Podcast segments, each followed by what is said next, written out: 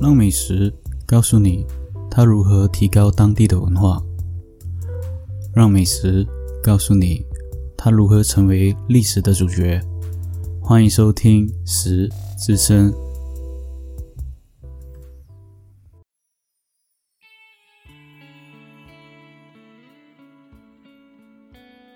Hello，欢迎收听《食之声》，我是主持人 Roger。今天呢？我们的这道料理呢，是由农家起家的这道美食哦。而这道美食呢，是从农作物开始到现代的雏形。那这道美食我们要飞往日本，这道美食叫做寿喜烧，个人会蛮喜欢的一道，算是火锅的一种吧。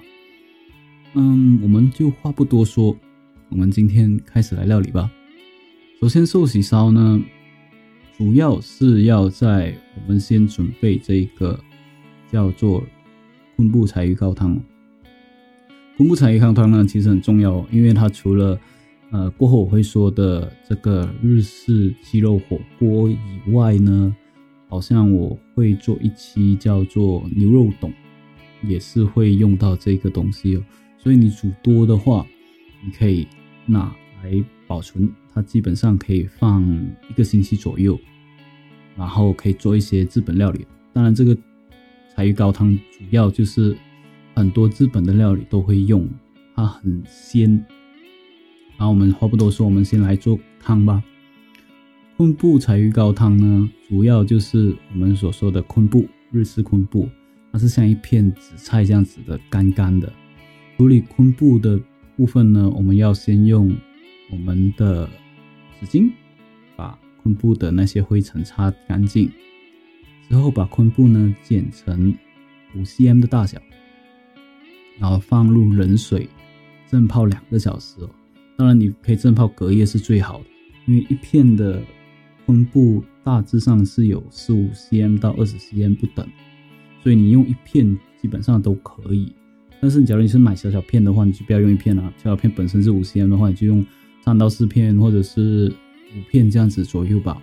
把这个昆布呢蒸好过后呢，或者是你蒸隔夜过后呢，就可以拿出来。蒸过后的昆布汤呢，整锅的水呢其实是最好的状态。然后呢，你就把这个这锅水呢放在啊瓦斯炉那边煮，开火煮滚。煮滚过后呢，记得哦，你主要是不要直接开大火去滚它。你可以用小火去滚，为什么呢？因为你开大火去滚它的话呢，汤头会比较浑浊，会不好看。因为它的汤头是是不是看起来有一点黄黄？然后呢，你用小火呢煮一个三到五分钟哦，呈现一种嗯要滚不滚的状态哦。你可以就可以把那个昆布夹出来昆布你可以把它剩下的话，你可以把它做成碧烧汤，或者是你。直接丢掉也可以，因为昆布基本上作用就是它有很多不同料理，但是你买的那种昆布印的那种蒸完过啊，是一个很厚的。我个人是不建议拿来做蜜寿汤啊，个人是去买一种比较薄的，要不然你咬下去真的是很难咬。过后呢，我们就准备我们的柴鱼片，柴鱼片就大概十 gram 就好了。然后呢，你就把柴鱼片呢放下去。当然是都是用最小火的方式哦，关盖，然后煮大概一分钟，它滚过后呢，再关火。假如说你的水是冷的，我建议你你用小火煮一个十分钟，因为假如你是放冰箱的话，你水是冷的，因为用冷水，所以我建议你煮一个十分钟，它比较入味。过后呢，滚过后的一分钟呢，就可以关火。然后三十秒，等三十秒，等那些柴鱼片慢慢沉淀下去。沉淀过后呢，就把汤呢过滤出来。可以，你你可以用一个漏斗方式，然后用那一个吸油纸围起来，然后把汤头倒出来。那这样子，你的柴鱼就会跟汤堆隔开。隔开过后呢，这个就是形成了我们昆布柴鱼高汤了。可以放在冰箱备用一个星期左右。当然，假如说你昆布柴鱼高汤，你觉得这样的方式会比较麻烦的话，你可以去买那种本身就有昆布柴鱼高汤的那个粉，那你就煮一锅清水，然后就放粉就好。啊，忘了说，那个水的方面呢，是一公升哦，就是一千立的。你可以准备好的那个水放在昆布那一边呢，你准备好一千立的水过后呢，我们的汤头呢就准备好了。汤其实可以用很多，拿去做不同的料，像我们过后会说的。叫做鸡肉火锅会用到，或者是我们的牛冻饭会用到。那汤已经准备好了，那我们现在要调这个寿喜烧酱。这个寿喜烧酱主要是在你没有情况，你找超市找不到寿喜烧酱的情况下，你可以自己去做出来哦。当然，假如你本身是在日本，我相信日本已经有很多的寿喜烧酱已经调好了。所以你基本上就不用烦再做寿喜烧酱，但是嗯，有一些东南亚地方可能是买不到寿喜烧酱，或者是要特地去到日本超商那边找，看有没有寿喜烧酱，有时候不一定有，所以你可以自己做出一个寿喜烧的酱去调味哦。那我们把寿喜烧酱做之前呢，我们要处理我们的食材，食材要怎么处理呢？食材主要的处理方式呢，就是把葱、金葱切成段，一样哦。之前我们说的硬豆腐哦，你有一盒硬豆腐就切成块，当然你有烧豆腐是最好的。然后一样把我们的红冬菇一盒拿出来，把红冬菇呢的顶上呢切成一个花形哦。之后我们金针菇去根，然后你要放豆皮也可以。牛肉片、猪肉片，啊，鸡腿肉，然后鱼丸，是，然后之后就是鸡蛋。那鸡蛋呢，个人有一个小小的提醒哦，鸡蛋呢不建议是用土鸡蛋哦，建议是用鲜鸡蛋哦。为什么呢？因为土鸡蛋它们大多数是属于放养的状态，呃，过程是比较不严格，所以它的鸡蛋上面会会有一些鸡的粪便。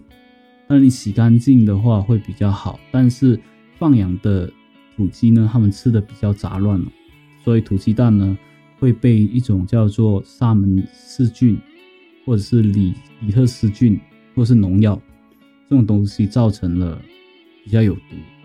因为为什么呢？因为过后我们的鸡蛋呢是要生打散，然后就当做酱料这样蘸来吃哦，所以记得要用鲜鸡蛋。不建议用土鸡蛋哦，因为土鸡蛋虽然是啊比较好吃，但是土鸡蛋它没有经过就是那种杀菌的过程。市面上基本上的土鸡蛋是有经过杀菌，但是有一些土鸡蛋它的表面上还是有一些啊鸡屎的存在，除非你洗得很干净啊，要不然土鸡蛋我还是个人不比较不建议拿来生吃啊，拿来拿来煎是。好吃啊，多好！刚刚我说到的是这个酱料的部分嘛。那寿喜烧酱呢，其实要怎么处理呢？其实很简单哦。你要准备 sake，就是日式的烧酒，一百 ml。当然，假如说你没有清酒，你身边没有清酒，你只有米酒的话，你就用零点五加水零点五来取代哦。这样子，因为米酒本身它的呃浓稠度会比较浓。你这样子加水的话会比较稀哦，因为清酒的话本身的米酒还要轻一点它的味道。然后之后是我们的味淋一百 ml，然后日本的酱油一百 ml 来做对比哦。然后最后呢是我们的昆布柴鱼高汤一百五十 ml，把它的酱汁调好过后呢，就有了这一个寿喜烧酱了。那主要呢，寿喜烧酱是两种吃法，但是我个人是比较偏向于第一种。一种吃法是，你把酱料呢放一点点在锅那边，然后你就放一些菜去煮它。嗯，假如说你觉得麻烦的话，你可以把菜全部放在锅，然后就放那个寿喜烧酱，这样子放，像火锅这样的吃法，但是会很咸。我建议配一一碗米饭，会很赞。所以要不然你就用煎，就是算一算，要不然呢，你就像火锅这样子弄。我个人建议是用第一种，第一种比较好吃啊。我那寿喜烧的制作的部分呢就已经好了，所以我们现在呢就开始说说寿喜烧的原来吧。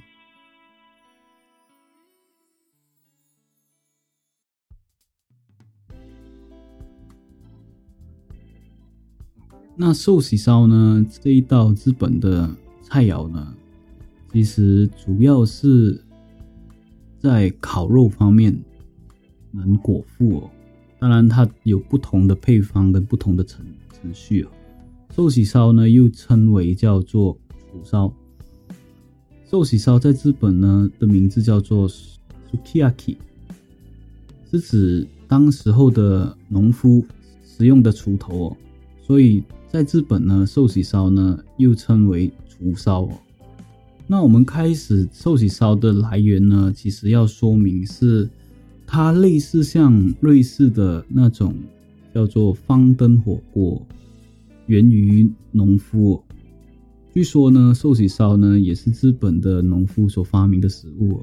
农夫出门前耕种的，随身呢都会带着蔬菜跟肉类，在就是外面耕种。当他们饿的时候，他们就坐在地上，用锄头呢把地上的。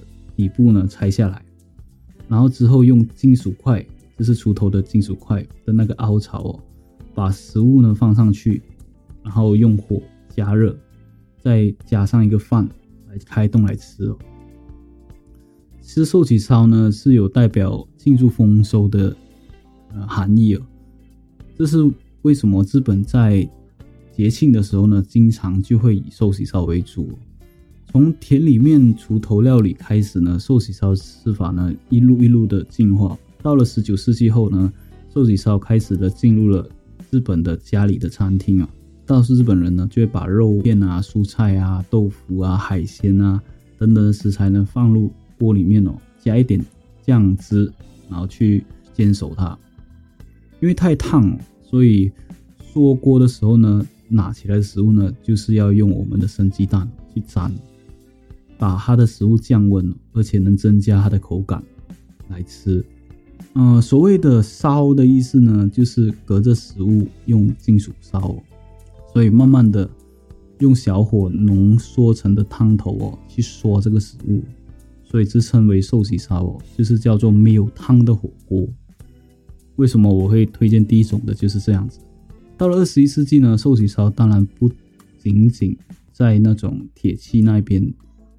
烧烤肉这么简单，到后面日本人不但用顶级的牛肉来烹调，一般家里庆祝啊、节庆啊，或者是聚会的时候，都会煮一个寿喜烧来吃哦，所以很受日本人的欢迎。过后呢，在比较早期的呃关系呢，大致上都是不先调酱料。是用牛肉去把锅烧成它的一些牛的那个脂肪烧出来，再淋上砂糖，才把酱油倒入一起煮来吃。所以，呃，日本关西的风味呢，跟日本关东的风格的寿喜烧呢是有一点不同的。因为关东的情况就是先把酱油啊、糖啊、味淋啊、高汤哦做成酱汁，然后和牛肉一起烧。所以，我们今天的料理的主题其实是关东寿喜烧。嗯，在一部分的意义上来说呢，呃，日本有各家的食谱，会发现关东跟关西呢，实际上呢是有一种混同的。那寿喜烧是不是要用牛牛油，就是牛的那个脂肪来烧呢？其实各自有各自的吃法。当然，大多数我是会把两个掺在一起了。我现在会是把牛肉刷在锅那边，然后再加上酱，它本身就有牛肉的那个牛脂肪的那味道。那我们说的第一个故事是楚烧嘛，然后第二个故事呢，其实是开始于说明了佛教跟当时候的佛教跟道教的影响。在西元七六五年呢。日本的天武天王呢，禁止人民吃瘦肉哦。在德川幕府时期呢，一度呢不让人民吃这个牛肉哦，除了你要进补以外，基本上都是不能吃牛肉。所以当时候的寿喜烧主要的食材呢是有鸡肉，就慢慢变成叫做鸡素烧。直到明治时代呢，东京开始出现了牛锅，被认为是文化的开端的料理哦。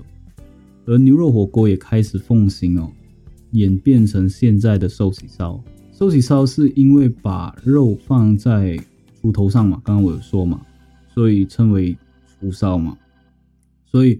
我们所知道的问题就在这里了，因为第二个典故说明寿喜烧的开始是来叫做鸡素烧先的，而第一个典故我会比较喜欢，它是开始于叫做楚烧。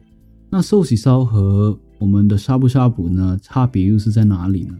寿喜烧是比较开始呢，是用耕种的时候去制造的嘛，而我们的呷哺呷哺呢，出现的时期比较晚。它是在二十世纪中期后，经过中国火锅的启发呢，而带入到日本去想出来用刷羊肉的方式。早期呢是刷牛肉片啊，牛肉薄片。到后面呢，二十世纪呢开始呢就有注册商标哦，并到一九五五年呢开始注册了呷哺呷哺这个东西哦。主要说明呢，我们知道刚刚寿喜烧它是比较浅锅的去烧嘛。而呷哺呷哺呢，它是用汤底，用柴鱼跟鸡的汤底去熬成的汤，然后加上一些味增去调料，然后过后呢会加一些豆类啊、菌类啊，像一些中国式的火锅基本上是一模一样。它的呃呷哺呷哺，它主要是加热良好用的锅来做，跟寿喜烧用的铁锅是完全不一样的。所以他们会使用公筷分食来吃哦，是公筷来夹肉。然后当肉呢放入火锅呢，肉片显现出浅粉色的时候就拿来吃哦。按人头具备筷子，相比寿喜烧的开始呢，会比较类似火锅。所以呷哺呷哺跟寿喜烧的差别就在这里，一个是比较浅底的火锅，用可以用平底。铁锅来做，另一个呢就是要用火锅的那个锅来烧成，或者是砂锅做成。那今天的寿喜烧的历史跟来源呢，基本上是是这么的简单哦。所以喜欢我的频道呢，欢迎你继续收听哦。我是主持人 Roger，感谢你的收听。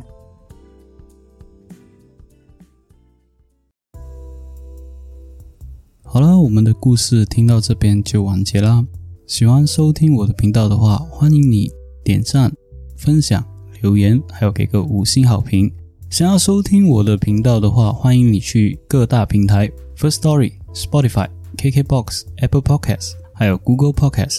当然，假如你要听到我更多的声音的话，你可以支持一下我们的棋谱。感谢你的收听，拜拜。